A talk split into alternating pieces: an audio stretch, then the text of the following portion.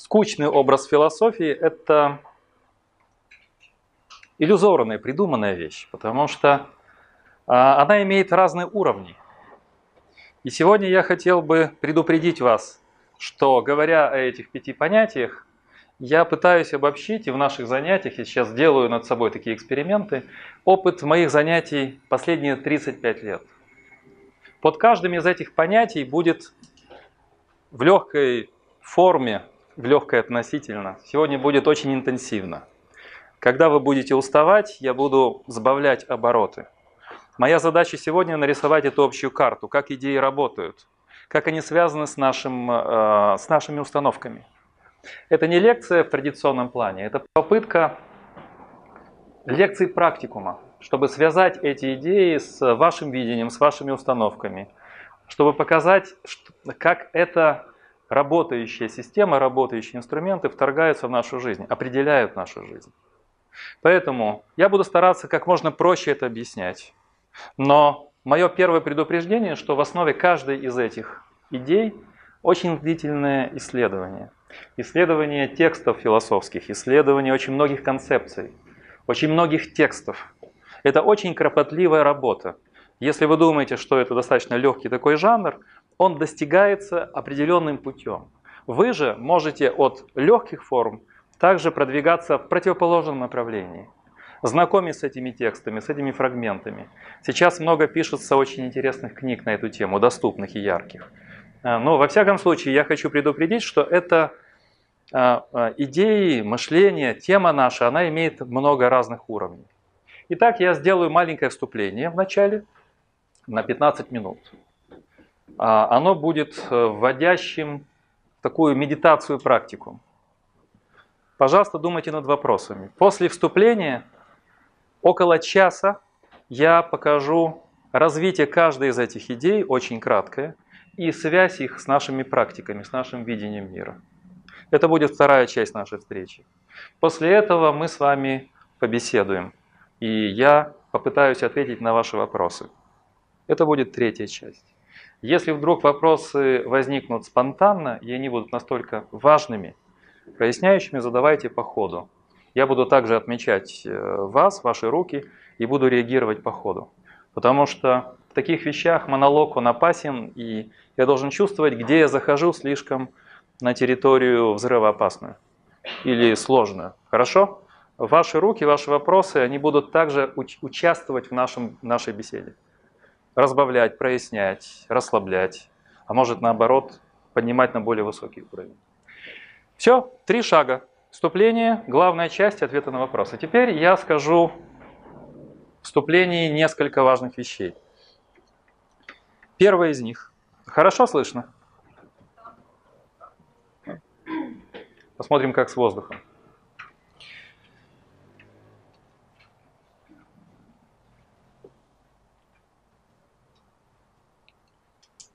Если вы спросите меня, что такое идеи, я пока воздержусь от ответа, потому что это займет много-много часов. У каждого из вас есть какие-то свои истории с этим связаны. В этом, кстати, одна из важных особенностей философии. Ее цепкость, ее жесткость, ее аналитичность. И вот я вам говорю, идеи, у вас есть идеи. Вы говорите, да, конечно, у нас много идей. Но когда с каждым из вас, если бы я начал говорить, расскажите мне о том, что вы понимаете под идеями, как идеи вас живут, как вы к ним приходите, вы почувствуете некое затруднение.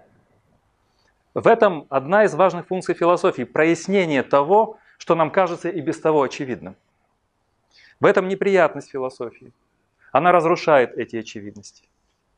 Но если в вопросах вы зададите мне, что такое идея, я попытаюсь ответить кратко.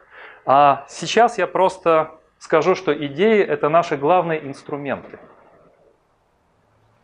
Это наши главные инструменты, с помощью которых мы мыслим. Одни считали, как Платон, что идеи не просто наши инструменты, они еще имеют отдельно статус существования, они есть, они бытие. В новом времени, начиная с 17 века, идеи стали пониматься как наше представление. И английское слово «идея» использовалось именно в этом значении. У Джона Лока, например, у Беркли, у многих-многих других философов эпохи модерна. Идея – это представление. Сегодня мы не найдем общего поля понимания идеи в очень сложных-сложных вещах. Поэтому я избрал этот первый момент. Идеи – это наши инструменты. А какой тяжелый стул. Теперь следующий важный шаг. Дело в том, что мы так устроены, что не можем прямо относиться к реальности, к действительности. Мы не можем прямо взаимодействовать с миром. А на нас с вами произошел некий сбой. Если мы религиозные люди, мы скажем, нас такими задумал Бог. Он дал нам язык, логос, Он дал нам разум, который отличает нас от всех живых существ и который строит наши практики совершенно на другом основании. На основании мира, концепций, идей, теорий. Но если мы атеисты, это тоже прекрасно. Тогда мы должны говорить примерно так – мы существа Homo sapiens, а какая-то странная сбой, сбой программы. Если все другие существа, кроме нас, с помощью своих чувств, инстинкта, эмоций, с помощью своих физических инструментов, когтей, хобота, рогов, прямо взаимодействуют с миром, мы этого не можем. На нас произошел этот сбой природы мы можем действовать только посредством идей. Идеи – это важный фактор, я назвал их инструментами, без которых мы не можем ставить ни цели, не понимать, зачем нам это нужно, не спокойно существовать, не изготовлять необходимые инструменты для взаимодействия с миром. Идеи для нас – это некая роковая вещь. Она сидит глубоко в нас, она наш главный инструмент. И с одной стороны, это очень могущественный инструмент – с другой стороны, очень опасный. Потому что в большинстве из нас идеи действуют спонтанно, они притаились, они не видны, их влияние незаметно. Это также одна из функций философии. Расколдовывать, расшифровывать, вынимать из нас то, что сидит на уровне неосознанности. А, разматывать те идеи, которые живут в нас и действуют на все, что связано с нашей деятельностью. Итак, этот второй момент. Без идей мы не можем. Идеи – наши главные инструменты, наши главные посредники. В связи с этим третий шаг в моем предисловии. Идеи не являются физическими объектами. Идеи не являются фактами. Идеи не являются физическими событиями. Мы не можем взять идеи из внешнего мира – если мы сейчас будем искать идеи в этой комнате, мы ее не найдем. Идея не яблоко, не стул, не кирпич, не камень, не действие магнита. Идеи не существуют материальным образом. Или по-другому говоря, идеи удивительным образом нематериальны.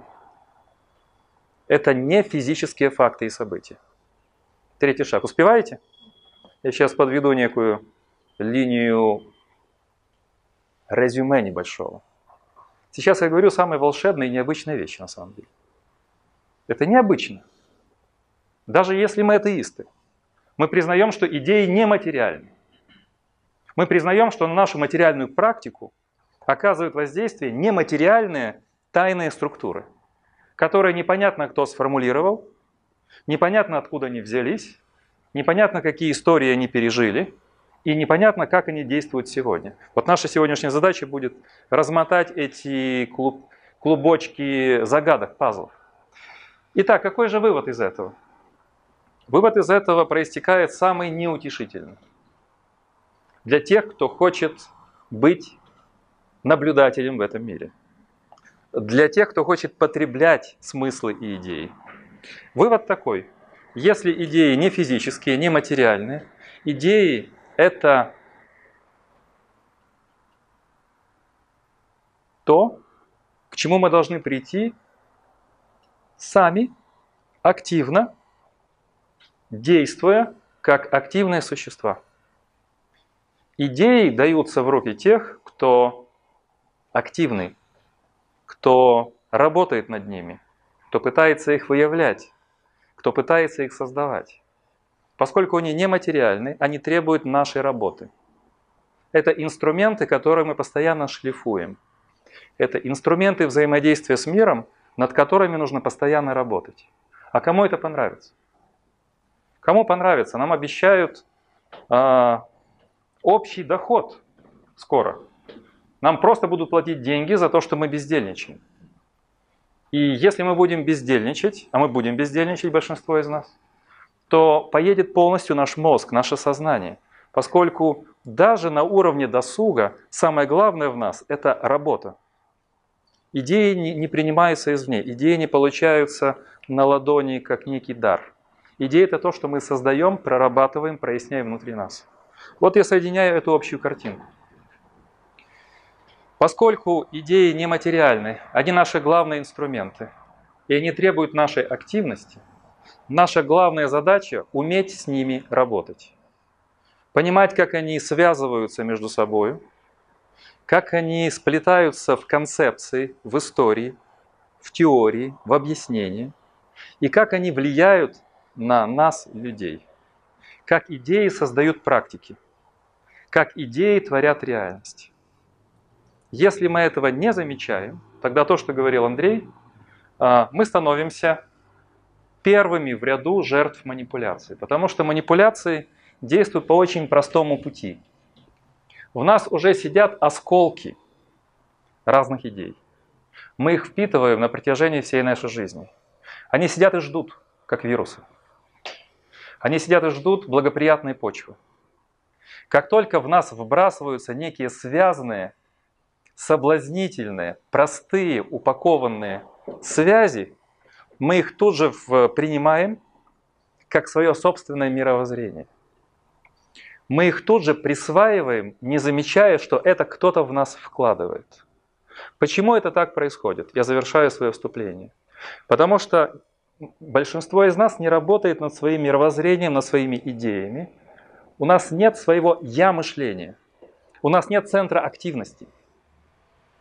И поскольку э, все, что мы видим о мире, мы принимаем извне, как спонтанно формирующее нас, мы тут же включаемся на любые вбросы. Мы не привыкли работать с идеями, мы не привыкли различать, анализировать, критиковать, видеть нестыковки, постоянно работать с этими связями. И раз мы не привыкли, они работают за нас. Они проходят через нас изнутри. А, поэтому одна из э, еще одних важных задач философии и наших встреч – понимание природы того, как идеи создают, что они с нами делают. Э, каким образом они рождаются, развиваются, порождают реальности, влияют на каждого из нас. Поэтому, завершая, э, наше задание с группами, которые, с которыми мы начнем заниматься уже в понедельник, это можно назвать по-разному. Это можно назвать ментальной археологией. Это можно назвать практической аналитикой.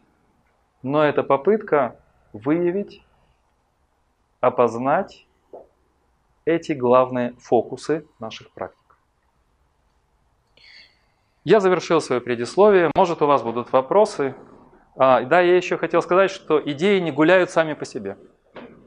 Идеи а, дружат вместе, образуя истории.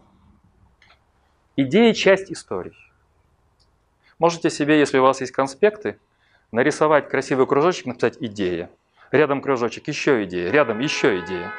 Эти идеи изначально до научной фазы существовали как повествование, мифы, истории.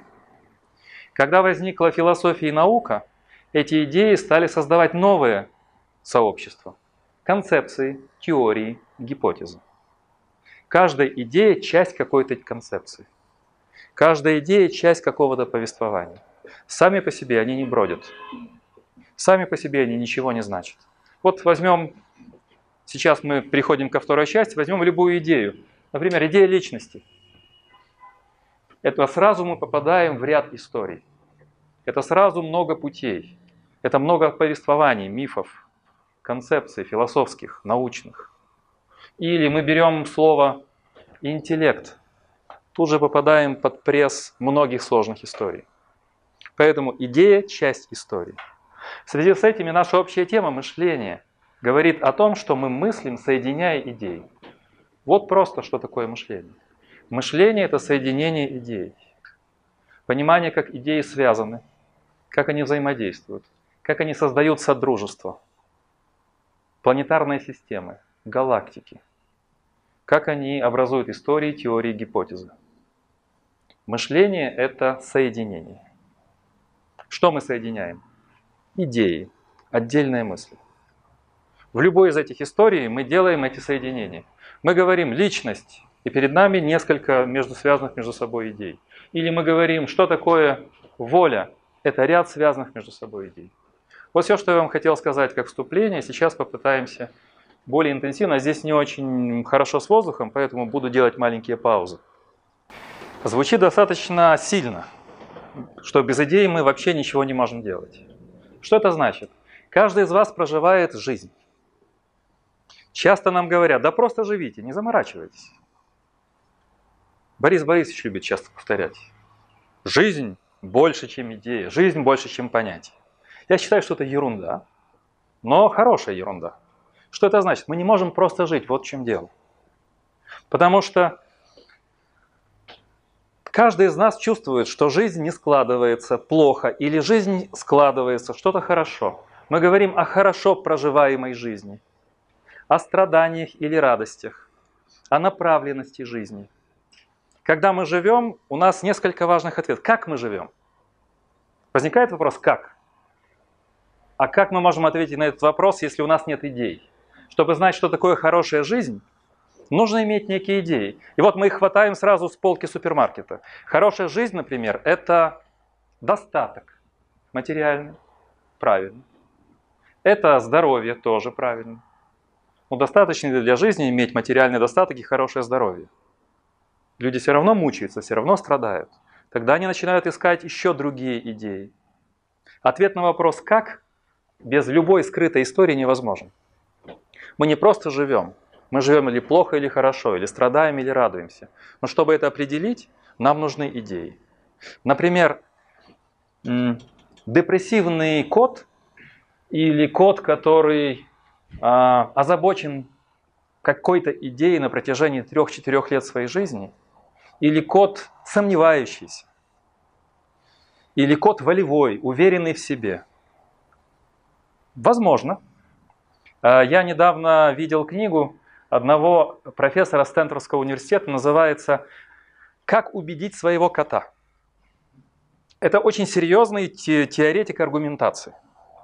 И там э, слоганы на обложке написаны были такие. Краткий слоган звучал так. Если вы сможете убедить своего кота, тогда вы сможете убедить и любого другого человека. Пройдете этот тест. Если сможете убедить кота, это будет ключ к всевозможным другим убеждениям. Но убедить кота непросто. С ним можно говорить, с ним можно налаживать диалог. Так вот, пример жизни. Э, как живем? Теперь, куда мы живем? В направлении чего? Это тоже идеи. Куда мы направляем свою жизнь? В какую сторону? Какие цели мы себе ставим? Любое понятие цели не материально, не физично. Оно требует наших идей. Как мы живем, в каком направлении мы живем, зачем мы живем. Что нам нужно делать, а от чего нужно удерживаться. Что нужно делать, а что нужно не делать. Это все идеи в нас. В нас нет программы спонтанной, которая движет нас, отключая все наши сомнения, страхи, Откуда у нас фобии? Откуда у нас переживания? Откуда у нас страдания? Из-за проклятых идей, сидящих у нас в мозге. Представьте себе, что все идеи улетучиваются у вас из головы. У вас нет э, идей хорошей и плохой жизни, страданий и радостей, целей, смыслов. Ну, в таком случае вряд ли мы будем сомневаться, чему-то стремиться и так далее. Но это уже некая другая жизнь на, на которую, я думаю, не каждый из вас согласится. Идеи как раз и придают нашей жизни вот это сложное, напряженное э, пульсирование, которое всегда в разметке. Давайте добавим еще. А, хорошая, плохая жизнь, добро и зло. Справедливость, несправедливость. Дружба, вражда. И так далее и тому подобное. Это все идеи. Я ответил на ваш вопрос. Да? Вот мы не можем. Ваш вопрос стакан воды. Но а, опять же, а, на уровне животного это утолить жажду. Но этот случай, если его раскручивать на человеческой практике, он гораздо сложнее. А, мы понимаем, что иногда нужно удержаться. Например, если мы больны, нам лучше удержаться от воды. Мы спрашиваем о качестве воды. Если мы в определенных состояниях, нам лучше вообще не пить воду. Животное не может этого. Если оно хочет пить, оно будет пить. Мы же все время кружимся по вот этим оценочным пунктам. Может, еще вопрос? Да, пожалуйста. Вопрос. А можете быть примером взаимодействия с реальностью, например, инстинктивное поведение, то есть без осознания, без усвоения ну, Человек может же действовать неосознанно, просто реагируя на реальность. Горячая... Спонтанно реагируя. Да. Будьте это примером такое же животное реагирование с миром, без идейного, без взаимодействия с аппаратом Да, конечно. Но это спонтанно в какой-то миг. Дело в том, что жизнь – это дление, это история, правда? И в каком-то моменте мы можем поступить спонтанно. То есть человек может взаимодействовать с реальностью напрямую? Это не взаимодействие с реальностью, это просто реакция. А что это за реакция? Нам надо будет распутывать уже как разумным существам.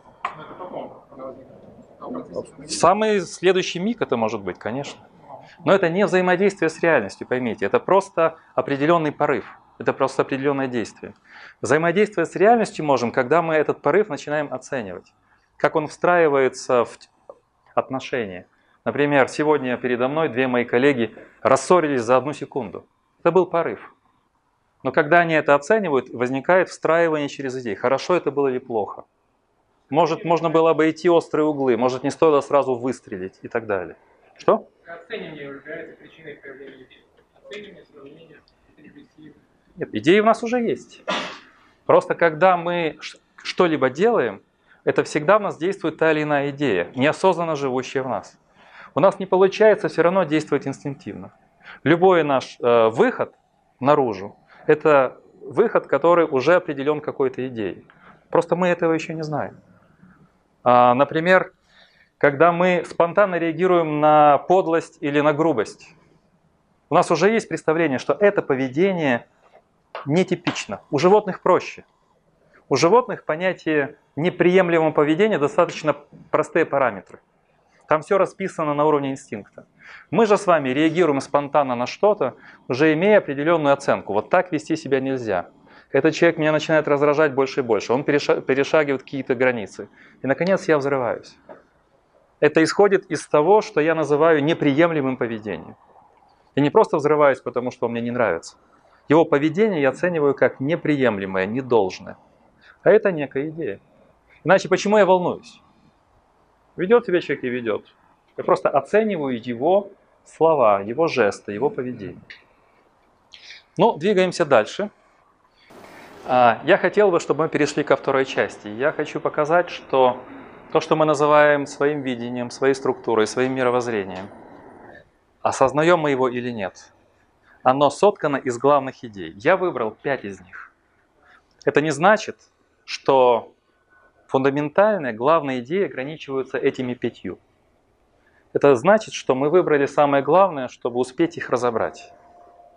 И я пройду шаг за шагом, разбирая кратко каждую из них и показывая, как они определяют наши отношения к миру. После этого мы сделаем резюме. Я предложу вам свое резюме. Итак, слово «реальность». Это первый шаг. Первая идея. Спросите себя, что вы называете реальностью, что для вас реальность. Дело в том, что идея реальности возникает вместе с самыми древними повествованиями, самыми древними мифами. Я начну, каждый листик будет посвящен конкретной идее. Но первые большие истории, первые большие описания этой идеи возникают вместе с первыми концепциями. вместе с возникновением философии и теологии. Когда мы говорим реальность, мы складываем о всем, что мы видим, определенную историю. Реальность это всегда некая целостность. Вот давайте вначале посмотрим главные модели этой реальности. Первая из них. Все возникает в шестом веке до нашей эры. Это самые древние философы Греции, которые критически подходят к народной мифологии. По народной мифологии реальность понимается таким образом. Эту целостность держит в руках определенная группировка богов. Самым главным богом во главе. Эта группировка пришла к своей власти, устранив другую группировку. Например, Подольские устранили там Дарницких. По этой э, истории Дарницкие это их родители, это более старая группировка, матерая. Та группировка устранила еще предыдущую. Откуда взялась самая первая группировка богов? Из бездны, из хаоса. Все. Хаос породил первое поколение богов. Они породили своих детей, они подняли на них руки, пришли к власти. Эти тоже породили своих детей. Вот видите, деторождение, он очень опасно. Они породили следующее поколение, те тоже подняли руки на своих детей, загнав своих родителей в тартар, в разные аиды и так далее. В конце концов пришла самая светлая, прекрасная, интеллигентная группировка. Олимпийские боги. И мир не раскалывается, снова не уходит в бездну, потому что он в надежных руках. Правда, пророчица одна сказала, что скоро из бездны восстанут новые силы, и царство богов будет уничтожено – но пока олимпийские боги держат все под контролем, реальность существует. Это типичный пример повествовательного мифического понимания реальности. Кто-то ее держит. Мир сохраняется, потому что он управляется существами. И вот древние философы сказали, нет, это чепуха народная. Реальность другая. На место богов нужно поставить некие силы. И эти силы понимаются как некие фундаментальные элементы. Огонь, например, воздух, числовые соотношения. Первая модель реальности – это совокупность базовых элементов, которые образуют некую целостность. И для них, для древних философов, мыслить – это представить все, что нас окружает, все многообразие, миллиарды-миллиарды деталей, событий – сведя их к фундаментальным элементам. Понимать что-либо, иметь картину реальности, значит ответить на вопрос, какие фундаментальные элементы позволяют миру существовать. Вторая модель реальности пошла дальше. На основании этой ступени такой человек, как Платон, потом платоники и многие другие сказали, нет, Реальность на фундаментальном уровне нематериальна. На фундаментальном уровне она нематериальна. Эти структуры Платон и называет идеями.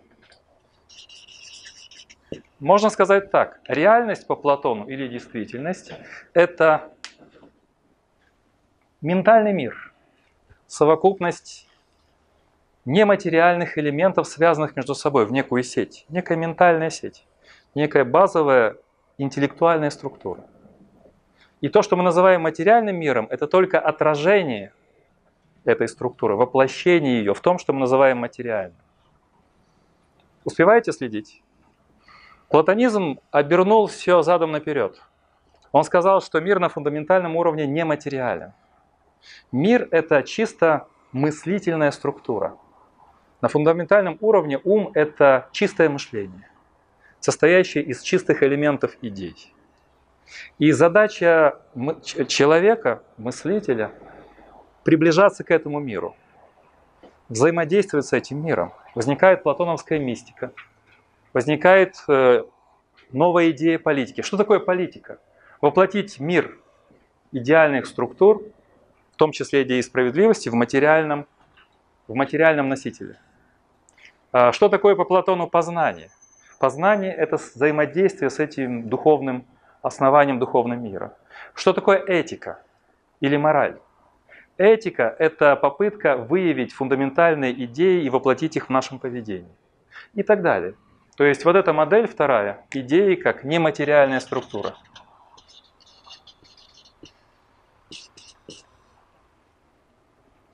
Третья концепция возникает вместе с развитием мощных монотеистических религий.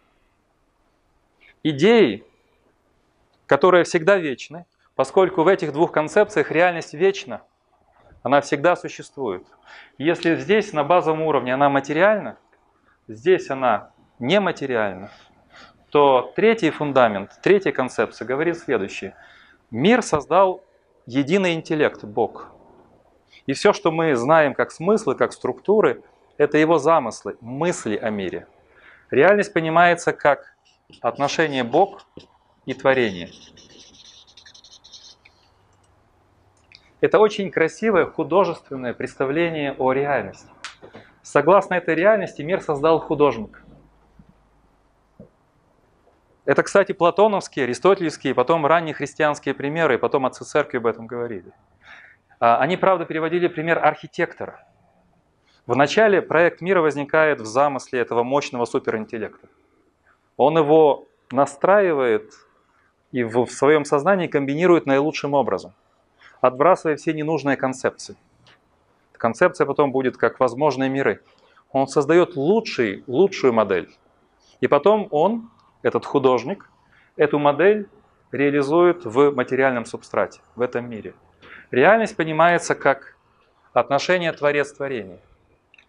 И все, и запускается цепная реакция. Сообразно, политика – это построение небесного града на земле. Этика – это значит следовать предписаниям Бога. Теория справедливости – это воплощение божественного плана. Теория познания – это значит видеть божественные замыслы тут, воплощенные в природе. Именно эта концепция породила естественные науки в XVII веке. Именно она была у истоков современной науки, поскольку эта модель реальности предполагала одну простую вещь. Если этот мир создал суперинтеллект, значит в этом мире вложены глубочайшие смыслы, которые мы можем познавать. Мир – это картина для познания, арена для наших исследований. Залог того, что мир познаваем, это то, что его создал интеллект. И, наконец, последняя модель, которая сегодня очень популярна. И мы сейчас соединим это с понятием нашего мировоззрения. Мир – это физическое целое. Это некий возврат к первой концепции, как ни странно. Я хочу вам показать, что на самом деле эти шахматные партии, их не так много. Современная концепция, секулярная, атеистическая, мир физическое целое, состоит из физических элементов. Реальность – это только физическая реальность. Нет другой реальности, кроме физической. Нет другой реальности, кроме материальной. Сегодня эта позиция называется натурализмом или физикализмом. Я завершил это первое вступление, сейчас покажу, как это работает, воплощая те или иные миры, как она работает с реальностями и с нами самими. Человек, живущий в одной из этих моделей, даже не осознавая ее, он действует, исходя из этих базовых историй. Я придумал специальный термин, в литературе его не находил. Этот термин я называю так, э, фоновое мировоззрение. Каждый из нас живет в пространстве, где живут некие фоновые мировоззрения. И когда мы рождаемся, живем в этом пространстве, мы неосознанно для себя включаем это мировоззрение в разных видах, не осознавая их. И когда мы действуем, ставим себе какие-то задачи, цели, в нас действует это фоновое мировоззрение. Другая задача, чтобы его прояснить. Но сейчас я не хочу об этом говорить. Так вот, когда мы говорим о мировоззрении, а мы в наших группах будем это прорабатывать, то самая главная идея реальности всегда в нас скрытым образом есть. Каждый из нас носитель скрытой теории реальности. Сейчас я подхожу к важному этапу первой идеи. Я это называл в ряде своих лекций. У нас же должны быть умные слова сегодня. Немножко запустили воздуха, давайте включаемся. Я это называю э, имплицитной онтологией. Вот запишите. Кто еще не знает, имплицитная онтология. Расшифровываем. Имплицитно значит скрытое. Имплицитно значит скрытое, непроясненное. Это слово обычное, питомое латинское слово. Имплицитно, значит, давайте переведем это скрытое, так? Непроясненное. А антология это что? Это учение о реальности, учение о действительности. А если переводить на народный э, жаргон, можете перевести как угодно. Имплицитную антологию можно назвать так. Э, а как? Кто может помочь? Так, а? Но фундамент везде на этих идеях. А здесь именно фундамент, связанный с нашим видением реальности. Как мы ее видим. Ну да, видите, как, как сложно. Вот нас философы обвиняют в чем? Мы сложные слова употребляем. А я к народу обращаюсь, говорю, дайте, дайте народное слово, живительное. Вместо имплицитной...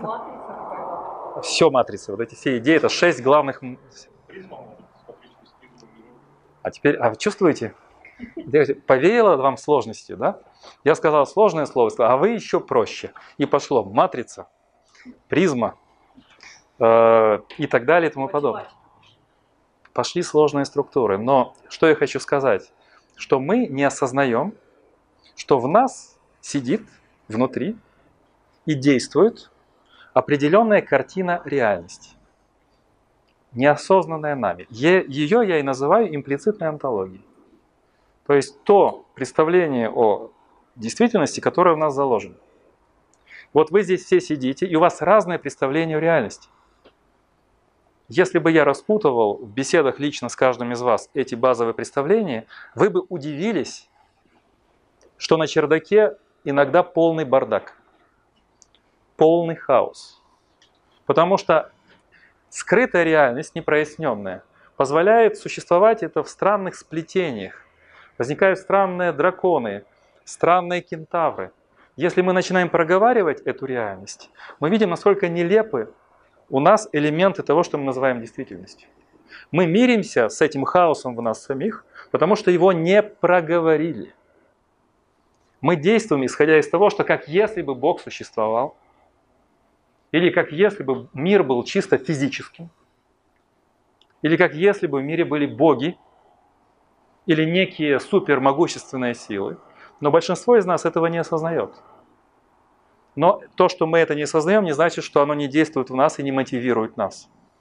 Например, Петр действует как человек, как если бы Бог существовал. Анна действует как человек, как если бы Бога не было. Как если бы реальность была идеальной или материальной. Но это очень важный фактор в нашем мировоззрении. И он воплощает наши планы. Он придает нашим целям и смыслам определенные очертания. Физикалистические, религиозные, философские, психологические. Вот у вас есть душа? Или у вас есть личность? Мы сейчас к личности перейдем. Говорите, да. А как она существует в вас? Что это? И вот, исходя из... Вот сейчас мы Следующие четыре идеи диагностируем по этой первой реальности. Вот возьмите ваше сознание. Есть у вас сознание? Это не очевидно сегодня. Большинство когнитивистов говорят, что у вас нет сознания. Но, допустим, у вас есть сознание. Возникает вопрос, как оно существует. Это вопрос антологии. Если я признаю, что у меня есть интеллект, что у меня есть сознание, вопрос антологии, как оно есть. И тогда одни говорят, сознание – это деятельность мозга. Это ответ физикалистов. Ничего нет в сознании, что не было бы в самом мозге. Другие говорят, нет, сознание иное, чем мозг. Мышление не сводится к нейрофизиологии. Это другой ответ. Третий ответ говорит, наше сознание божественно. Наше сознание вложено в нас некой высшей силой, как в некое тело, в некий носитель материальный. Мы с вами носители некой сверхпрограммы. Мы носители интеллектуальной программы. Как видите, этот вопрос, связанный с э, словом реальность, интеллект, допущение в вас сознания в вас сразу притягивает то, как оно существует. Это сложно? Кажется, что сознание, ну, есть и есть. А как оно у вас есть? Что это такое? Вы говорите, я мыслю. А что такое значит мыслить? Это физические процессы, это только биология или это что-то еще? Теперь пойдем по третьему вопросу. Воля. У вас есть воля? А как она существует? Естественно, науки говорят, что воля не обнаружена при расчленении наших тел. При том, что нам залазят в мозг, в сердце, в желудки, копаются в наших внутренностях, сканируют на нас наши внутренности на экранах, никто там волю не обнаруживал. Соответственно, мы возвращаемся к этому первой, первой идее. Я показываю, как они взаимодействуют. Если вы считаете, что у вас есть воля, важно ответить себе, каким образом она существует. Если она, не является ли это иллюзией? Большинство современных когнитивистов говорит, что воля – это иллюзия. Это вопрос первый, вопрос реальности. Говоря о том, что у нас есть воля, мы говорим, что на самом деле воля иллюзорна. Физикалисты утверждают, что нами действуют слепые физические, биологические механизмы. Все в нас, Андрей, это действие слепых спонтанных сил. Но мы порождаем себе некие призраки, некие иллюзии, волю, сознание – решения. Этого ничего нет, говорят многие современные ученые. Это связано с онтологией, с реальностью. Личность. Я показываю, настолько теория реальности, идея реальности могущественна. Вы не задавали себе эти вопросы, я надеюсь, что сейчас я сделаю маленькую паузу, чтобы вы перевели дух. Но я показываю, что это заложено в нас. И говоря о других идеях, мы всегда уже обладаем некой картиной реальности. Мы говорим интеллект, мышление. Вопрос, а как мышление существует? А для чего оно? Можно ли это мышление воспроизвести? Можно ли его искусственно воссоздать? Является ли мышление даром или просто физическим феноменом? Если у нас воля, откуда мы знаем, что это мы принимаем решение? Может быть, воля это просто инстинкт? Может, воля это просто некие физические процессы, которые владеют нами? Наконец, личность. А, многие ученые, и когнитивисты, и философы торжественно сегодня говорят, что личность – это последняя иллюзия человечества. Вот чего у нас точно нет, так это личности. Это главный миф, живущий многие тысячелетия. Но с этим мифом мы сегодня хотим покончить. Вы спросите, а что тогда у нас есть? Что мы называем своим «я», своей личностью? Они нам объясняют, личность это спонтанно созданные, слепившиеся комочки внешних впечатлений, переживаний, опытов, которые создают нам то, что мы называем нашим «я». На самом деле его нет. Я привел такую метафору в недавних лекциях. «Я» — это черная дыра. Это то, к чему мы все отсылаем, но его на самом деле не существует. Ну и, наконец, политика. Она тоже предполагает некую теорию реальности. Мы говорим, а для чего государство? Для чего людям жить в сообществе? И сегодня некоторые когнитивисты, которые говорят, что воля – это иллюзия, сознание – это физические процессы, личность – это иллюзия, склоняются к тому, что пора отказаться от таких вещей, как выборы, как э, демократические институции, потому что это обман. Потому что мы слепые животное, которое направляется животными инстинктами. Мы живем в мире физическом, где ничего другого, кроме физического, нет. И фантазии, иллюзий. А, и некоторые, даже либеральные мыслители, это будет одна из наших последних встреч. Например, я могу привести а, такой а, американский философ Бреннан. У него есть книга в 16 году вышла, называется «Против демократии». Вот он думал, думал, насмотрелся на эти выборы в Америке, в Европе и сказал, все очень просто. Мы не готовы выбирать. Большинство не готово выбирать, потому что выбор – это иллюзия. На уровне информационном, содержательном выбор – иллюзорная вещь. Выбирать должны только те, кто может выбирать. А кто может выбирать, как вы думаете? Узкий круг интеллектуалов. Некая узкая интеллектуальная элита это попытка интеллектуализировать и максимально умерить, уменьшить тех, кто выбирает. Но мы, когнитивисты современные, можем сказать и Бреннану, сказать, послушай, а откуда мы знаем, что эта группа интеллектуалов понимает в политике что-либо, что она может а, совершать сознательный выбор? Кто, да, кто их назвал интеллектуалами? Ну не мы же, не мы же, не большинство же назвало. Они сами себя назвали, теперь хотят выбирать себе власть, навязывая нам свои выборы. Сегодня достаточно серьезные дискуссии на эту тему ведутся. Поэтому, если мы не включаем это первое понятие реальность, снова вернемся к нему, прошлись по каждому из пунктов. Я показал, что каждая из этих идей, в ней спрятано и действует наше скрытое представление о реальности. Еще раз, реальность это не то, что изучают естественные науки только. Реальность мы создаем с помощью идей. Реальность это связи, которые мы накладываем на мир. И эти четыре модели – это четыре модели связывания всего, что нас окружает, в целостную картину реальности. Например, причина есть разве на свете или нет? Вот вам вопрос. Причина и следствие – это что? Это вещь, серьезная вещь? Без опознания причины мы не можем объяснять явление. Но причина – это физическая вещь? В основном это не физическая вещь. Причина – это что-то нематериальное. Поэтому возникает вопрос. Мы не можем создать картину реальности, если мы не понимаем ее в свете причинно-следственных отношений. Но сами причины и следствия не являются чем-то физическим. Это то, что мы накладываем, это то, что мы даем миру.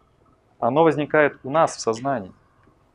Потому что если вы спросите себя хоть о какой-то причине вашей жизни, что было причиной чего, это уже ваша интерпретация.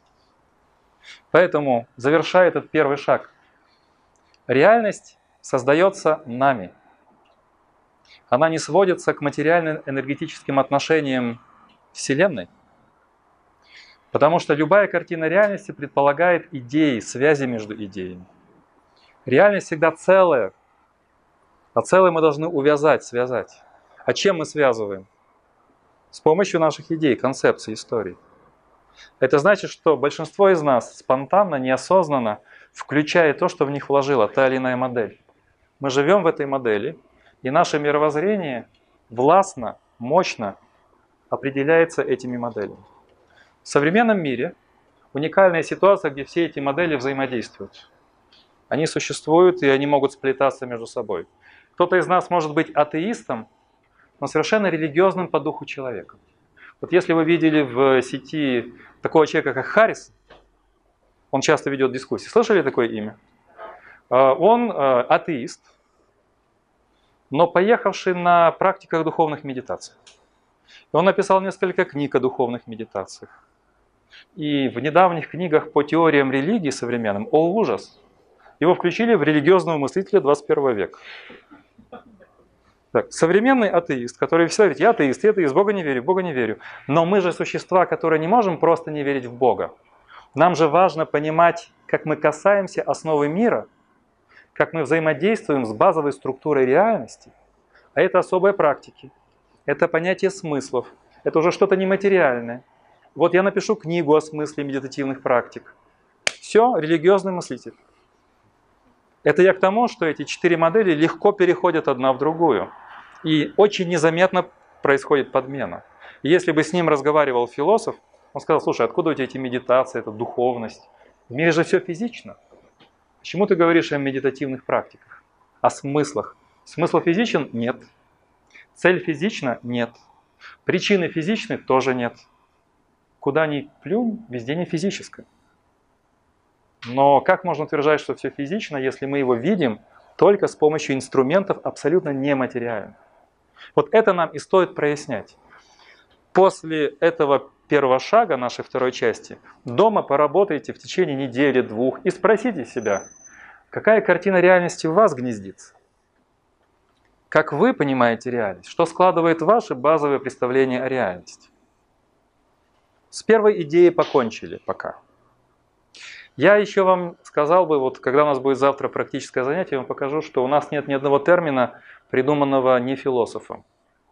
Все, что связано с реальностью, придумали философы, все слова. Вплоть до слова реальность, слово действительность, слово сущность, слово факт. Это все работало в каких-то философских историях.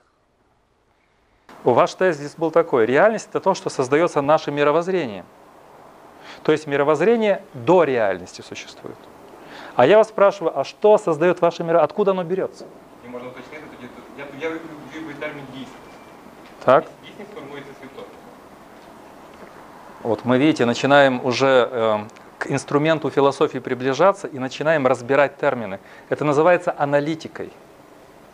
Аналитика – это, а что за инструменты мы употребляем? Почему реальность, почему действительность? Есть отличия или нет? Это уже сложный разговор. Но я с вами не могу согласиться, потому что мировоззрение из чего-то берется. Уже из какого-то понимания реальности. Кто-то это уже описал. Мы не рождаемся, представьте себе, что каждый из родившихся в мире людей создает свою концепцию реальности. Может такое быть? Они уверены, что нет. Я не, не вижу на ваших лицах, нет, невозможно. Задумались, а может быть? Может быть, каждый из вас автор какой-то уникальной концепции реальности. Да. Я говорю, что нет. Безжалостно говорю нет. То, что вы считаете субъективным вашим видением, и часто в разговорах, я так вижу, это мое субъективное видение, я как философ негодую, злюсь, зеленею. Но я не могу прорваться в мозг этого человека и объяснить, что то, что ты считаешь своим субъективным мировоззрением, вложено в тебя умными людьми. И ты это воспринял не из книг, которые ты, может быть, не читал, Платона, Канта, но из десятых рук. Когда Кант сформулировал какую-то идею, она дошла до тебя через четыре столетия, растворившись в популярных философских трактатах, потом в романах и поэзии, потом в картинах и рассказах, а потом в голливудских фильмах. И вот ты взял эту идею из голливудских фильмов, из комиксов, из рассказов соседа и думаешь, что это твоя субъективная точка зрения. Но из нее торчат злые глаза Платона или Канта. Из-за той или иной субъективной точки зрения торчат изобретатели идей, э, величайшие умы человечества, которые сформулировали, выразили это в конкретном тексте и запустили этот вирус по миру. Вы его подхватили и с гордостью несете как ваше собственное изобретение. Нет, в вас бьется заложенное Платоном, Кантом или Декартом этот вирус. И нам важно опознать, сказать, так, а что я думаю реальность? Хорошо, Кант молодец, Эйнштейн молодец, а что я думаю об этом? Вот это мое «я», почему я так думаю, очень важно для борьбы с манипуляциями. Мы сейчас перейдем к интеллекту. Почему это важно? Потому что если я понимаю, что значит, когда я мыслю, меня трудно эм, перекодировать, в меня трудно вложить вирус манипуляций. Если я отличаю внешние вбросы от своего собственного мнения, меня трудно пробить.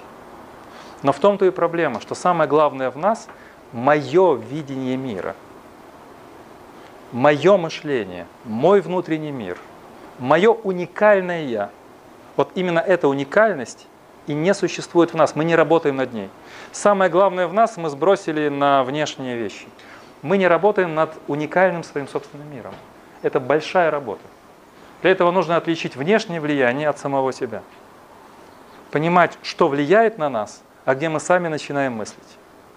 Это другой вопрос, для чего нам уникальное свое собственное мышление.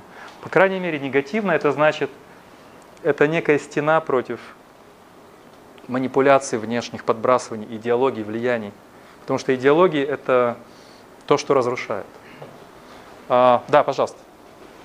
А вопрос состоял в том, что прозвучало два слова. Вот так работает аналитика. Эти два слова, представьте, два шара у меня на ладони. Один шар, пусть он будет бильярдный, это имплицитная антология. Представили? Вот шар написано имплицитная антология. А другой шар – фоновое мировоззрение, правильно? Как они соотносятся между собой? Очень просто.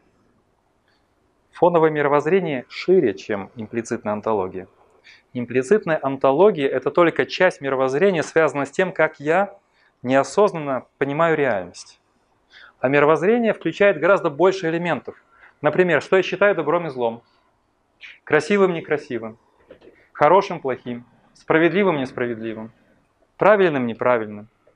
То есть имплицит, э, фоновое мировоззрение включает все – мораль, эстетику, поведение, теорию реальности, что такое истина, как вести себя в обществе. Понятно?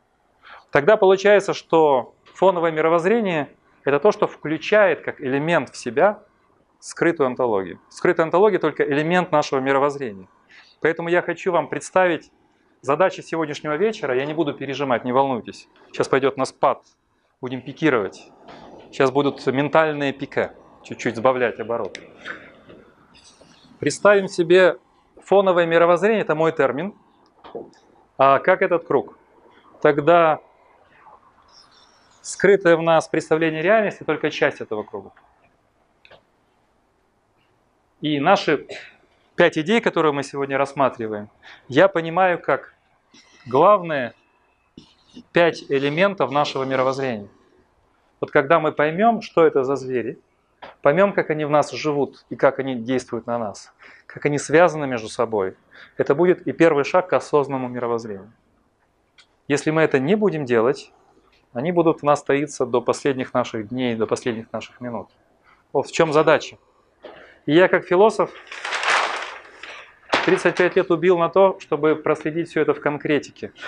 Потому что под каждым из этих понятий есть определенные партии, стычки, дискуссии, противоположные точки зрения, аргументы за и против. Того, что считать реальностью, что считать интеллектом, что считать волей, личностью и так далее. Давайте возьмем теперь личность. Еще один момент, чтобы сделать задачу попроще. Сильно сложно. Я сказал, что идея это то, что не принимаемо извне, как готовое. Идеи требуют нашей активности. И сделал шаг к объяснению первой идеи, реальности. Назвал это слово имплицитной антологией.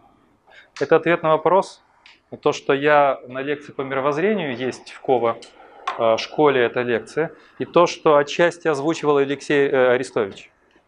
А, у нас э, некоторые термины начинают пересекаться.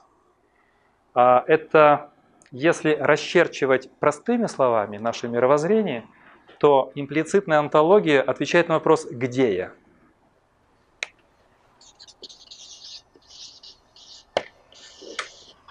Где это, что это за реальность, в которой я существую, что это за мир, в котором я есть. Мое мировоззрение неосознанно вписывает меня в мир. Это очень важно. Это просто звучит «где я?». Это ответ на вопрос, частью какой истории я являюсь.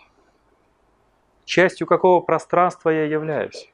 Это очень важно. Где? В Киеве, в Амстердаме, в дремучем лесу под Киевом, э, в Волынском селе, в 19, 20 или в 12 веке. За каждым из этих веков культурных контекстов свое пространство. Мне это для чего нужно? Для того, чтобы знать, куда идти. Соответственно, это вопрос второй. Кто я?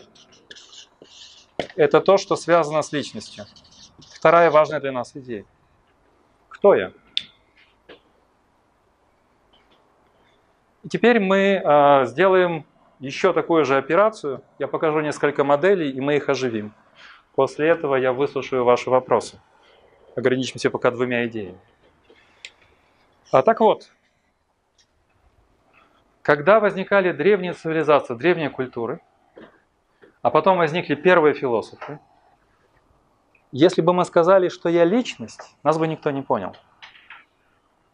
Концепции личности, истории, связанные с личностью, не существовало. Личность – поздний продукт, поздняя история.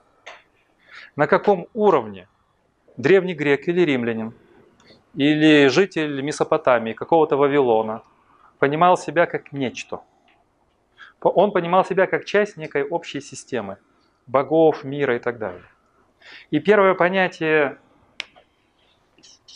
греческое слово «просопон», как вы знаете, просто означает маску актера.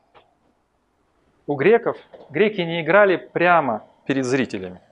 Вот если бы я был философ-стендапер, античного времени, я выступал бы перед вами в маске. Я выступаю без маски, вы видите мою мимику, вы видите движение моего лица, а это плохо. Если я хочу нагнать на вас ужас,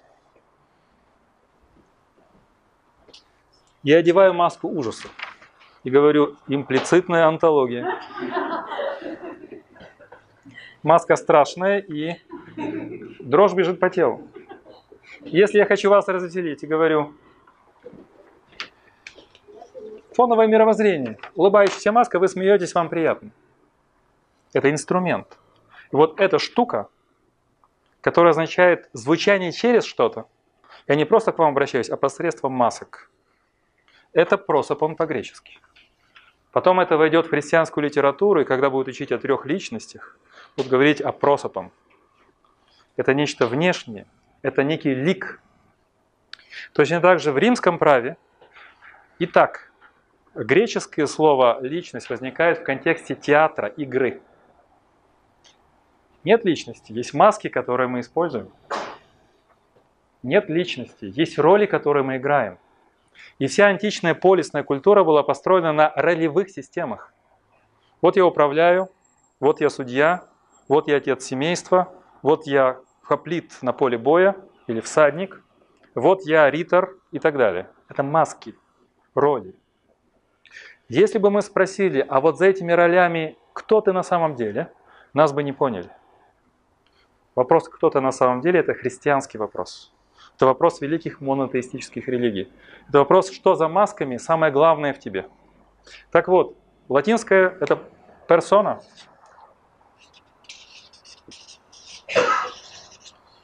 Но тоже сонары, соната, сонары.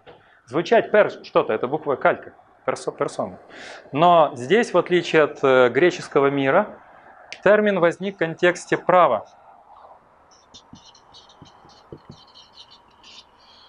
По, э, в латинской традиции, великой римской культуре, личность означает простую вещь.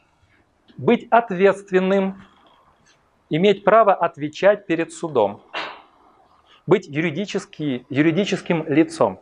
В нашем праве до сих пор осталось это древнее доличностное звучание. Слышали это слово? Юридическое лицо. Да, еще какое лицо? Физическое лицо. А где личность? Неважно. Лицо – это значит некая роль перед форумом. Суд по латыни – это форум. Поэтому кто является личностью? Только тот, кто может отвечать перед судом. Кто самостоятелен. Личность определяется римским правом как господин самого себя. Доминум суи. А как я могу быть господином себя, если я ответственен? Если я отвечаю перед судом? В греческом театре актер исполняет роли, в римском мире отец семейства, патрум фамилии, отвечает перед судом за своих детей, внуков, за своих рабов и так далее.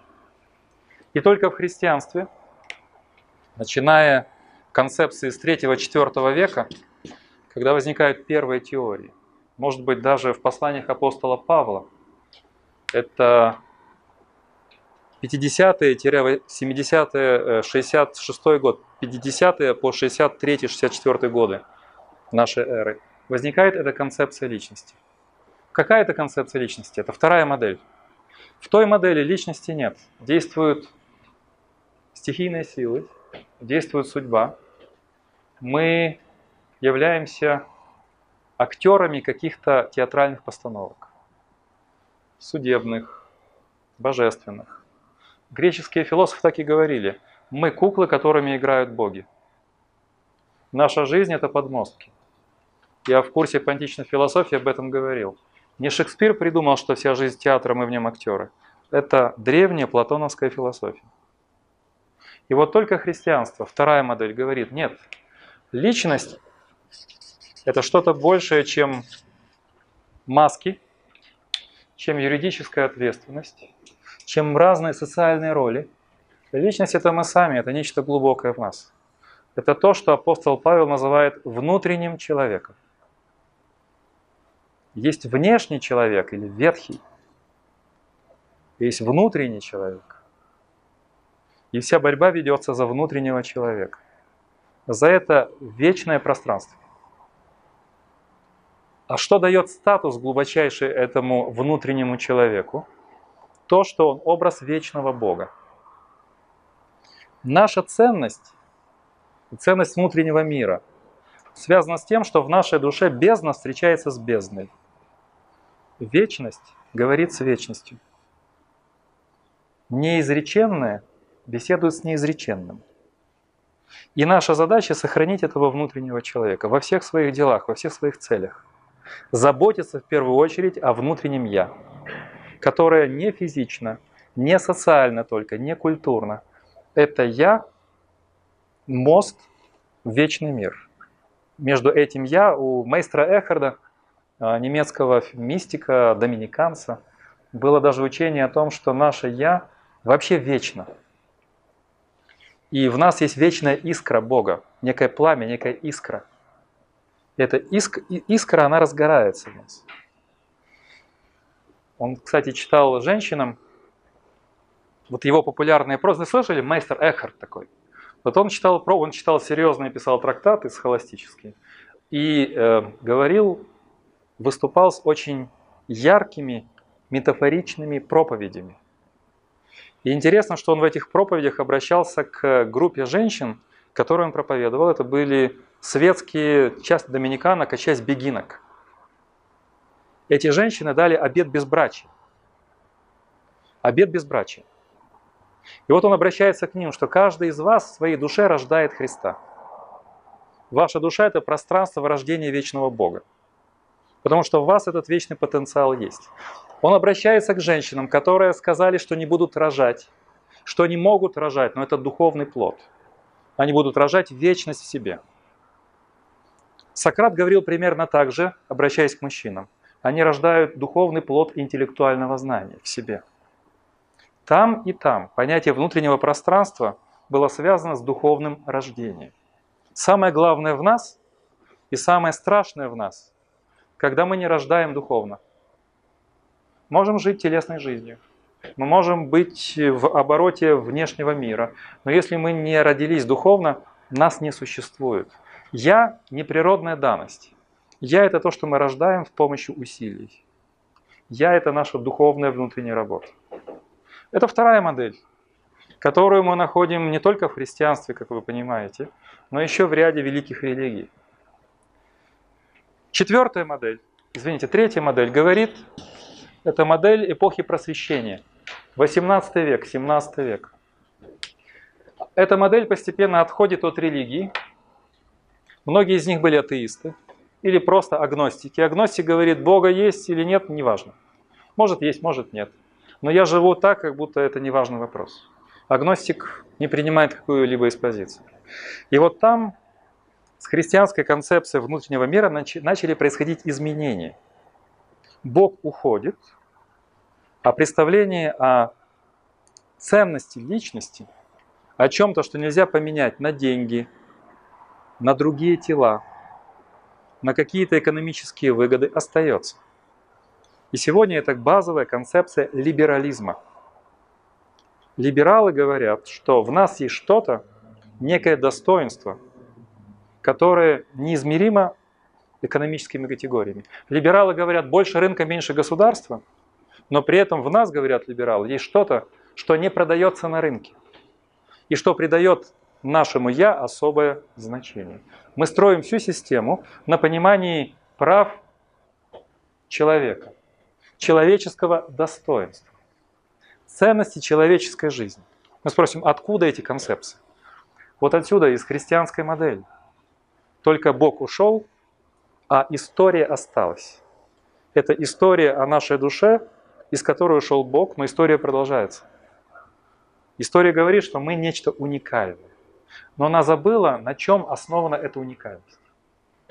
В этой истории не сказано, почему наше «я» достоинством обладает, чем измеримо это достоинство, измеряется это достоинство, и почему мы такие ценные, почему наша личность такая ценная. Этой истории нет расшифровок. Потому что она пришла из другой истории, эта концепция. И, наконец, четвертая модель говорит, да вообще нет никакого «я». Она возвращается к первой модели. Она говорит, наше «я» – это случайность. Случайная комбинация факторов психологических, физических, культурных, социальных. От генетики до культурного пространства – это все случайные элементы, которые сжимаются в наше представление о самих себе. Это случайный, случайный образ, который не мы создаем, а который создается. В украинском языке есть прекрасные вот эти вот обороты, которые исключают э, активного персонажа. Вот так случается. В русском это тоже есть. Так вот, э, личность это не то, что мы делаем, а то, что случается с нами. Есть только тело, биология, нейрофизиология, все остальное придумка. Вот четыре модели. И теперь мы снова возвращаемся к нашему мировоззрению. Это второй пример, вторая идея. И когда вы снова уйдете отсюда, вы подумаете, а, возвращаясь к модели, кто же вы? В какую модель вы вписываете себя? Снова это имплицитно, это скрытая модель. Кто вы такие? Вечный мир, который говорит с вечностью. Существо, рождающее вечность. А, достойное я либерального мира – спонтанное сцепление материальных элементов. Кто вы? Вы это пустота, черная дыра, Божья искра. Не знаю. Вы спросите себя, ну оставьте в покое нас. Чего мы должны задавать все такие вопросы? Зачем нам это нужно? А я вам отвечаю. Потому что когда вы планируете свою жизнь, делаете что-либо в этой жизни, ставите себе задачи.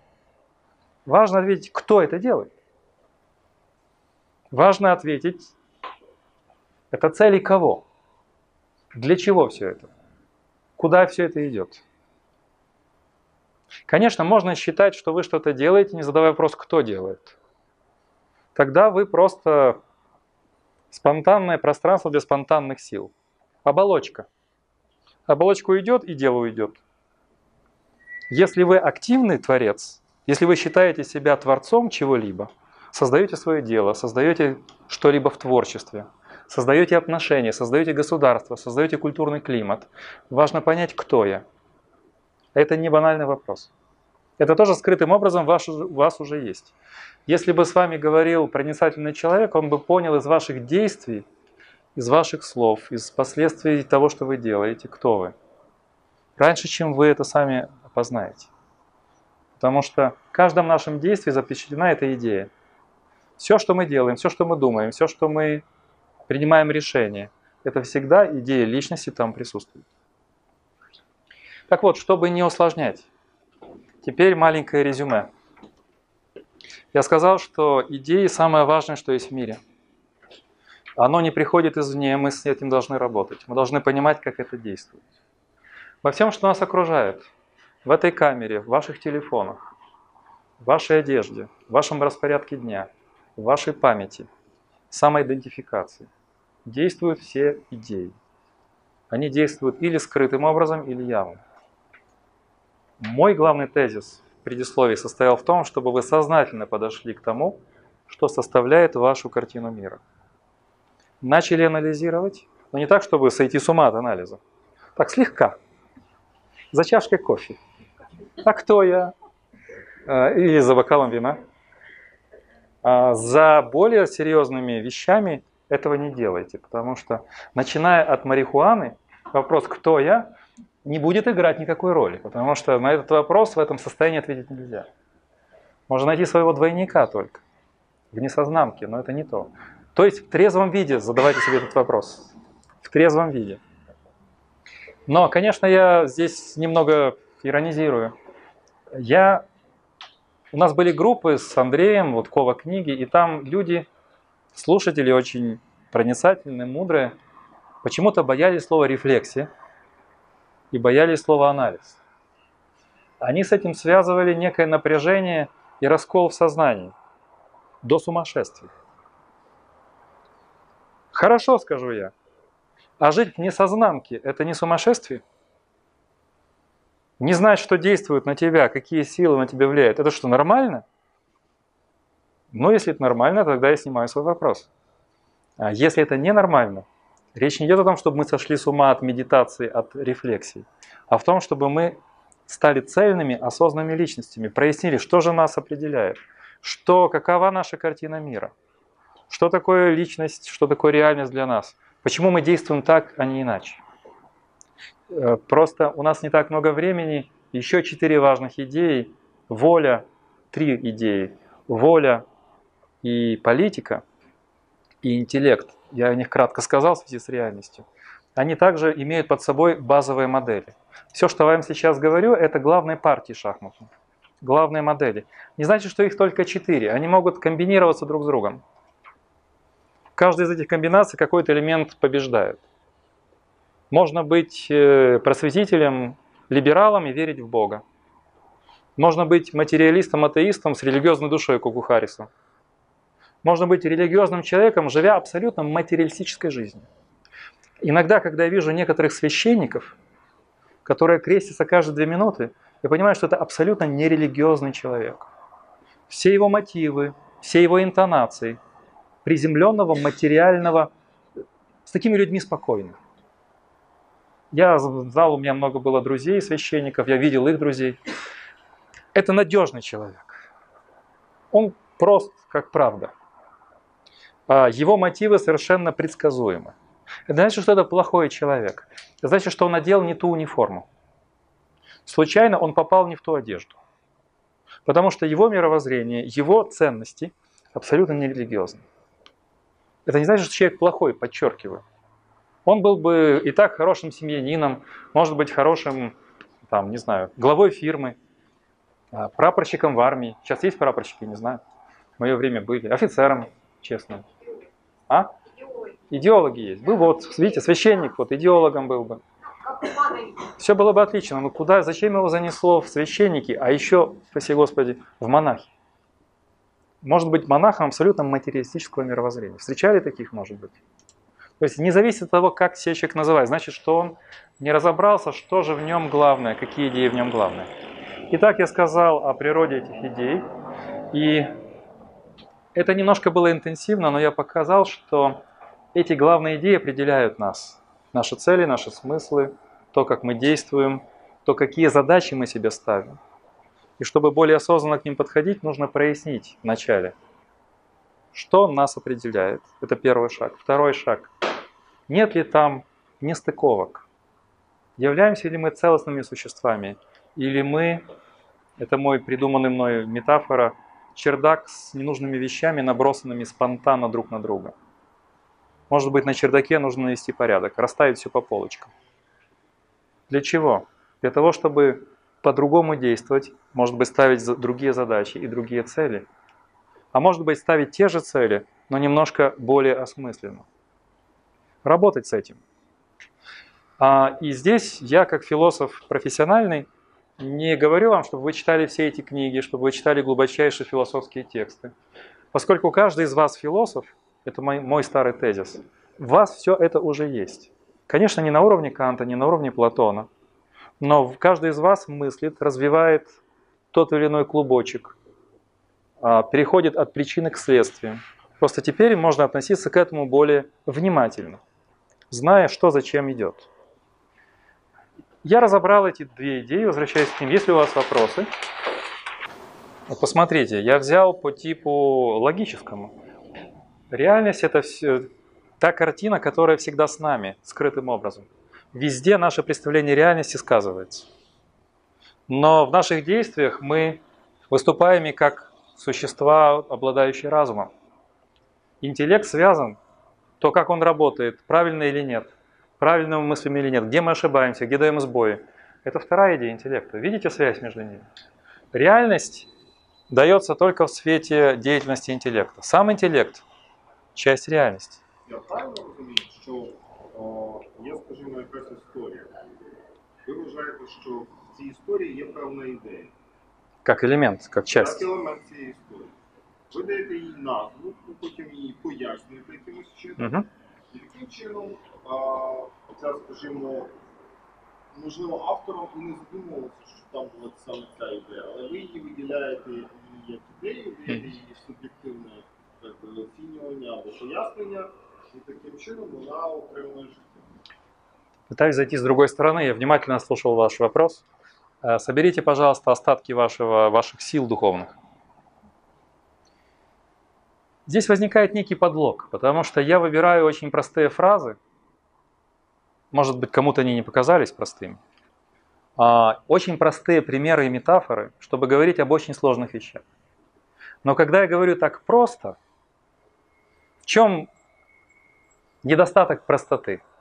в том, что простые слова порождают гораздо больше разночтений и эм, своих ассоциаций. Когда мы говорим о самореализации, когда мы говорим о том, что человек должен развивать себя, каждый понимает это по-своему.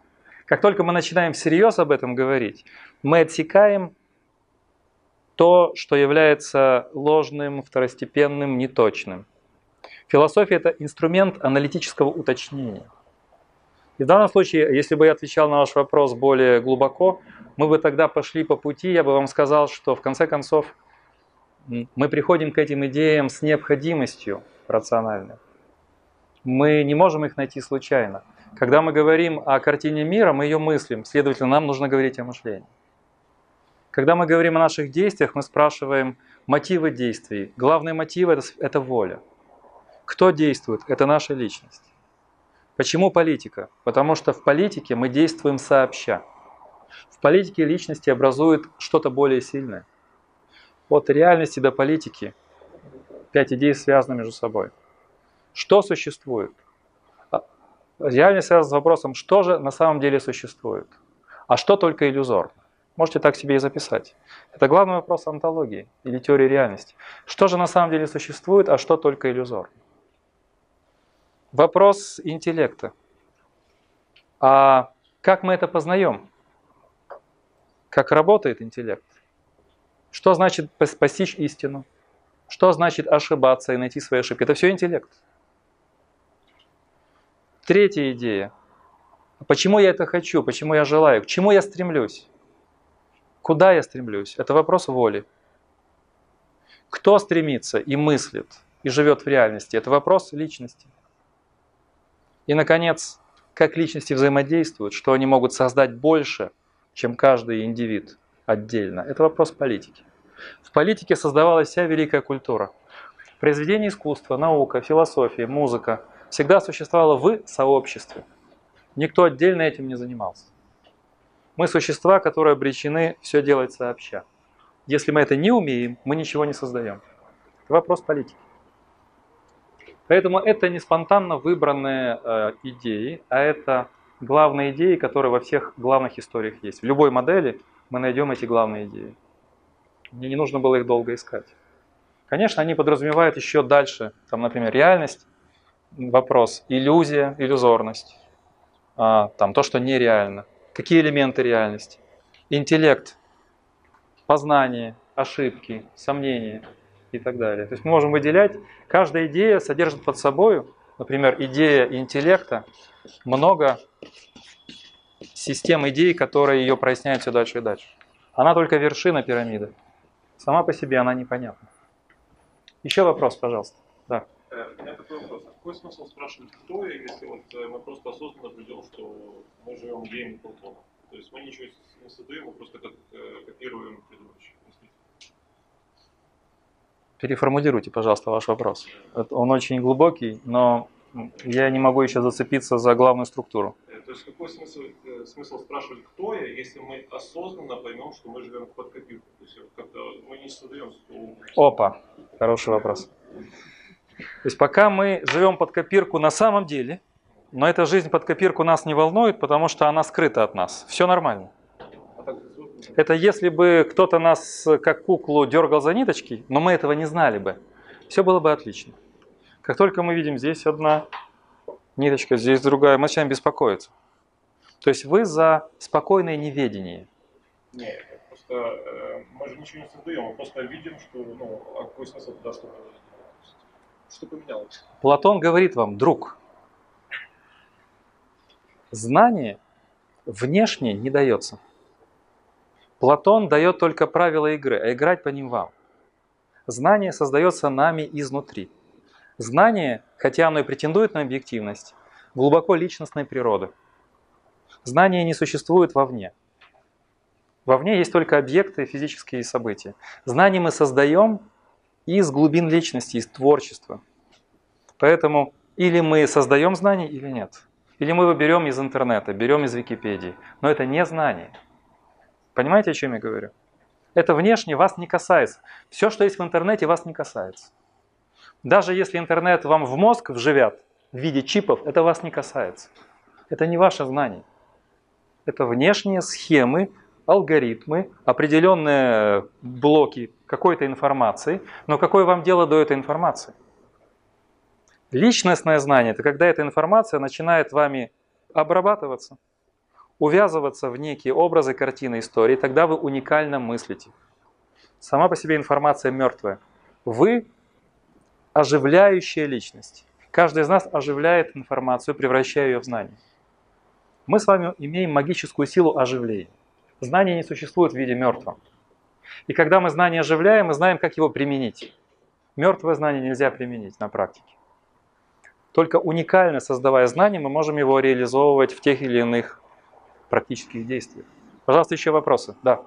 Смотрите, если отвечать на вопрос, кто я, есть варианты ответа, да, допустим, там, ролевая модель, Ага. там, или же там, я личность, или искра, мне позже, то есть, а как, если ты сам себе этот вопрос задаешь, э, как понять, какой ответ твой правильный? Потому что ну, самый простой какой-то остановиться, там, грубо говоря, себя раскидать и все, и успокоиться на это. Я ответил себе на этот вопрос. То есть как понять, что вот эта та глубина, до которой я докопался, это моя глубина, моя, ну, как бы я нашел для себя лично правильный ответ на этот вопрос. Ответ краткий. Никто вам это не скажет, кроме вас. Вопрос, ответ. Ответ длинный. Есть много, э, много факторов, тестов, которые могут нам это подсказать. А, например, если мы берем любое... Философия существует и в виде практических упражнений. Платоников, стоиков, а, других философов. Есть такие понятия, как согласие с самим собой, гармоническое «я», целостная личность. Да, мы живем все равно страданиями, надрывами, но есть вещи, которые нас собирают. А, вот эта целостность, гармония с самим собой, согла... это стоический термин. Согласие с самим собой. Но согласие это есть ар- гармония по-гречески. Только русское слово согласие. Да? А, ну, например, я вам мо- могу привести пример. Мне сказали, ты должен возглавлять компанию, ты вот глава фирмы, много тебе платим. И все вот отлично. Я работаю, возглавляю или не возглавляю, просто топ-менеджер. Но мне так плохо. Год плохо, но не могу. Что-то внутри разлагается. Получаю вроде неплохо и так далее. Год еще хуже. Третий год ну, вообще жить не хочется. Все есть, деньги есть, хорошую квартиру снимаю, путешествую. Но ничего нет, внутри нет моего я. Я делаю то, что мне ненавистно. Я делаю то, что мне противно. Я де- делаю все вопреки себе самому.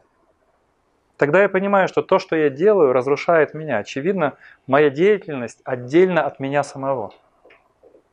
Гармония – это когда все, что я делаю, каким-то образом связано с внутренней глубиной моего «я». Тогда я себя из- могу излечить, тогда я могу двигаться по этому пути. Если я себя уничтожаю, делаю то, что мне не нравится, или это не мое, возникает эта проблема. Поэтому важно понять, кто ты на этом уровне. И какая деятельность тебе больше к лицу. Какая деятельность для тебя лично. Потому что я знаю неких философов, которые страдают от преподавания. Студенты страдают, это другой вопрос. Их страдания длятся всего 6 лет. Историки, не знаю, еще философов клин сошелся. с- Ладно, историки, окей, физики, биологи.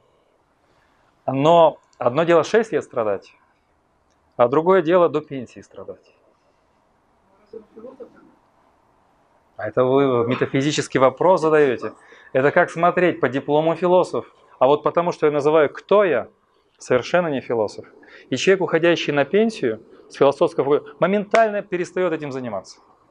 Вот как бы ждал-ждал, дотянул, слава богу, сбросил с себя эту маску, помните, она злобная, злая маска философа.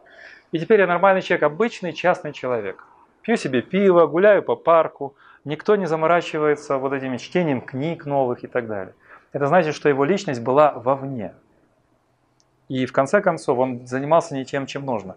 Почему важно мировоззрение? Потому что между тем, кто я есть, как я себя понимаю, и тем, что я делаю, непосредственная связь. Нужно понимать, кто я, чтобы знать, что мне делать, чем мне заниматься. И что я могу сделать в этом мире. Для этого нужно знать, что такое мир. Как его можно изменить. Эти идеи связаны между собой. Вот тесты, те, что я сказал. И на уровне интеллектуальном, и на уровне э, э, психологическом, эмоциональном. Значит, что нет чудиков-философов великих, которые ничего, но они горят, но они создают. Я недавно ночевал 150 э, километров от Амстердама, город, где родился Ван Гог. Там все фиктивно. Дом, в котором жил Ван Гог, как-то называется Зюгерт, забыл как это, Зю, Зюгерт, какой-то город маленький. Ну вот, пожалуйста. А, вообще был человек непутевый, странный, а, все его не любили, никто картин не покупал, ужасный. А вот, стоило ему умереть, семья, правда, постаралась. И все, теперь, во-первых, в Амстердаме себе прилетать, везде Ван Гог. В любом голландском городе везде Ван Гог, в любом гостинице везде Ван Гог на тебя смотрит. Его подсолнухи. И на родине Ван Гога везде Ван Гог. Это культ личности, это религиозный культ, понимаете? Ну, подсолнухи, ладно. Но поедатели картофеля, окей. Но зачем же так много Ван Гога? Что, нет в Голландии других художников? Сто раз лучше Ван Гога? Но мы посчитали, что это Бог. Еще вопросы, пожалуйста. Не обязательно в слова. Вначале это может быть на уровне беспокойства или на уровне какого-то предчувствия. Но это вы как психолог говорите. Я метафизически беспокойство, у меня оно экзистенциальное. А вы говорите, беспокойство это просто тревога. Нет, это разные языки. Нет, вот каждый творческий человек, он чем-то обеспокоен. Каждый нормальный человек, он чем-то обеспокоен. Я в хорошем понимании, не как тревога. Беспокойство, это значит, я понимаю, что то, что сейчас, это еще недостаточно к тому, что я хотел бы. Отсюда зависит слово «идея». Что я хотел бы, почему я считаю нынешнее состояние не очень хорошим. Да, конечно. Беспокойство не обязательно перерастает в идею. Но любая книга, любое музыкальное произведение, любой важный шаг человека, он начинается еще заранее на каком-то уровне еще невыраженности. Любое творчество – это выражение того, что в тебе постепенно-постепенно созревает. Поэтому не всегда мы еще это в слова можем облечь, или в партитуру, или в текст книги. Да, мы можем назвать, потому что идея это не только слова. Идея это не только термины. Это отдельный разговор. Что? Конечно. Безусловно. Вот посмотрите, маленький, маленький э, сеанс магии. Что это? Стул. Все видят, что это стул? Или кто-то думает, что это скрипач на крыше? Стул, точно? Вот некоторые люди говорят, вы, философы, морочите нам голову. Вы говорите, что без оценок нет фактов. Нет, в мире есть упрямые факты. Как без оценок могут быть, э, не может быть фактов. Вы утверждаете, философы, что если нет оценок, нет и фактов.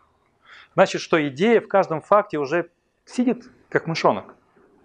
Сидит. Без идеи нету факта. Факт это уже оценка. Я привожу пример стула. Мы приглашаем Платона сюда.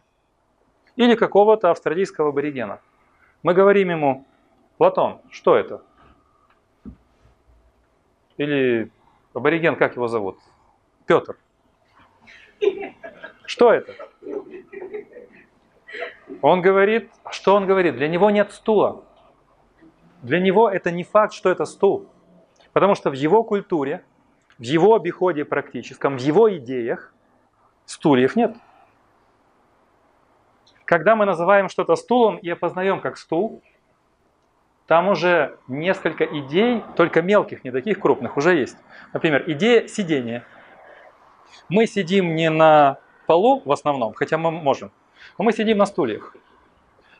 Мы сидим на стульях, это связано с более развитой цивилизацией. Потом, стулья могут быть эстетические, могут быть разные дизайнерские. Может быть просто деревянная табуретка. Но это идея сидеть на эстетически правильном предмете. Без оценки нету факта. Итак, любой объект, который кажется нам очевидным. Другой пример. Представьте себе, сейчас какой месяц? Сейчас рассаду уже продают в Украине. Представьте себе человека, который занимается рассадой. Он считает, что это единственная осмысленная работа в истории человечества. Человек, живущий э, на земле, трудом, крестьянским. И Толстой так считал, не только обычные крестьяне. И вот э, что тут для него происходит у нас? Болтовня. Собрались люди болтают. Работать надо. Рассаду собирать и продавать. То, что здесь происходит, для него не факт. А когда его запихнут на симфонический концерт, он тоже думает, что вот если бы помогли вот эти люди, больше можно было бы хоро и правильного сделать, потому что бездельников развелось. Там, видите ли, на скрипах играют, здесь философии рассуждают. Куда мир идет? Разваливается, деградация.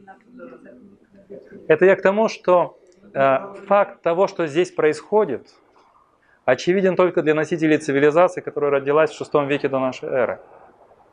Если мы пойдем на литургию христианскую, то, что там происходит, поймут только причастные, не обязательно верующие люди, но знающие, что это такое. Сказать, а чем эти люди занимаются? Ну ты же видишь, это факт. А что он видит? Он видит, что кусочек хлеба, странный человек в белом, поднимает над головой.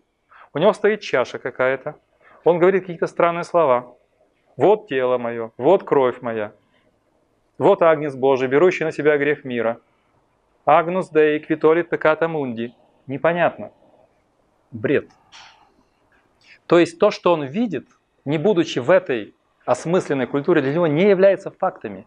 Эти действия, эти жесты и эти слова он не может описать, истолковать и понять. За всем этим стоит идея. Идея жертвы, идея божественной жертвы, идея вечной жизни, идея припоминания Тайной Вечери, которая во всей музыке, во всей живописи, во всей культуре живет уже две тысячи лет. Без этого это просто жесты, просто слова. Согласны? Я так бы до утра вам разобрал бы все главные факты вашей жизни. За каждым фактом стоит идея. Если мы ее не понимаем, нет фактов.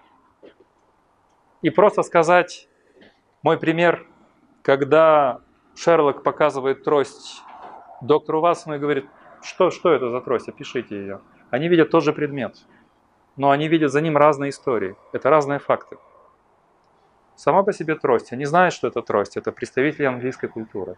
Абориген, абориген уже не знал бы. Он подумал, что это охота на каких-то там, не знаю, кенгуру. Но Шерлок видит больше. Хотя оба они видят ту же самую вещь, тот же самый факт. Но считывают другие смыслы. Они видят ту же трость, но смыслы разные, идеи разные. Вы поднимали руку, еще очень кратко вопрос-ответ, пожалуйста.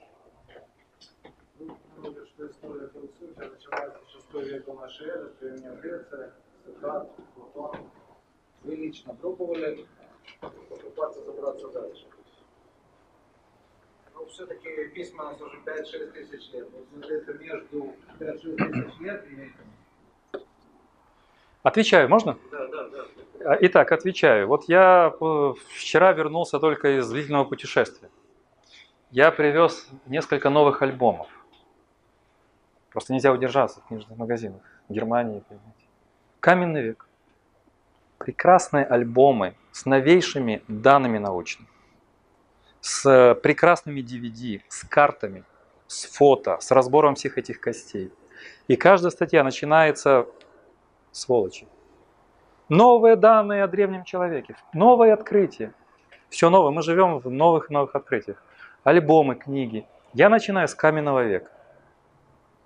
Для меня протофилософия – это первое повествование древних людей. У меня на отдельных лекциях были примеры с человеком-львом. Это скульптура зооморфная, которой 40 тысяч лет. Вот представьте, что эта скульптура просто, просто идея без истории, она не имеет никакого значения. Чтобы она была осмысленной, она должна быть частью какого-то повествования. Самые древние мифические повествования – это уже прото-описание мира, объяснение мира. Поэтому я условно говорю, что философия в VI веке. Нет, в каменном веке. Они изготовляли, они молились, они рассказывали истории. Да, пожалуйста, вот я вижу руку. 40 тысяч лет, вот с чего мы начинаем.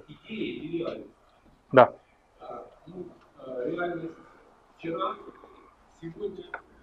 да. Так. И вот э, немножко извлечение идей. А, Если брать идеи нематериальные, но имеющие ценность, абсолютно. Вот можно представить, что разум это как ювелир, который может красиво или сделать с алмаза бриллиант, Мгм. или в то же время испохабить, сделать химеру, Да. которая не будет светиться, которая будет просто рассеиваться пространстве. Хорошая метафора. Вот, э, смотрите, если нет представления идеи завтра, ну, мы тупики вообще сейчас. Мгм. Нам надо прояснить идею завтра. Вот раскрыть вот эту идею. То есть где мы были, где мы сейчас есть, для нас это еще, мы можем это еще осмыслить. Да. Идею завтра сейчас рассмотреть. Но обязательно ее нужно прояснить. Отвечаю. Мы сегодня избрали только пять главных идей. Для меня, как для философа, важно то, что вы говорите. Но это еще одна идея. Это идея времени и вечности. И только а идея времени не является физическим фактом. Это все, что касается идей, касается и времени. Уже с идеей времени и связано прошлое, настоящее, будущее. Связи этих трех параметров. Безусловно. Просто мы об этом сегодня не говорили. Время – одна из очень важных идей. Но в вашем вопросе еще один очень кратко э, отмечу. Прозвучал э, нюанс очень важный. Дело в том, что мы существа, которые постоянно меняем мир. Из-за того, что реальность связана с нашими идеями, получается так, что то, что мы называем реальностью или действительностью, оно постоянно изменяется, модифицируется. Реальность для Аристотеля, для тех, кто изготовлял человека-льва, для современных людей и для людей через 30-40 лет будет другой. Это еще доказывает то, что то, что мы называем реальностью, не является физическими какими-то энергоматериальными элементами, потому что мы постоянно привносим новые, новые идеи в понимание реальности, и она меняется. И личность меняется, и человек меняется. Мы единственные существа в живом мире, которые постоянно модифицируют свой образ и образ мира. Последний завершающий вопрос, пожалуйста. Скажите, пожалуйста, когда человек изначально не находится в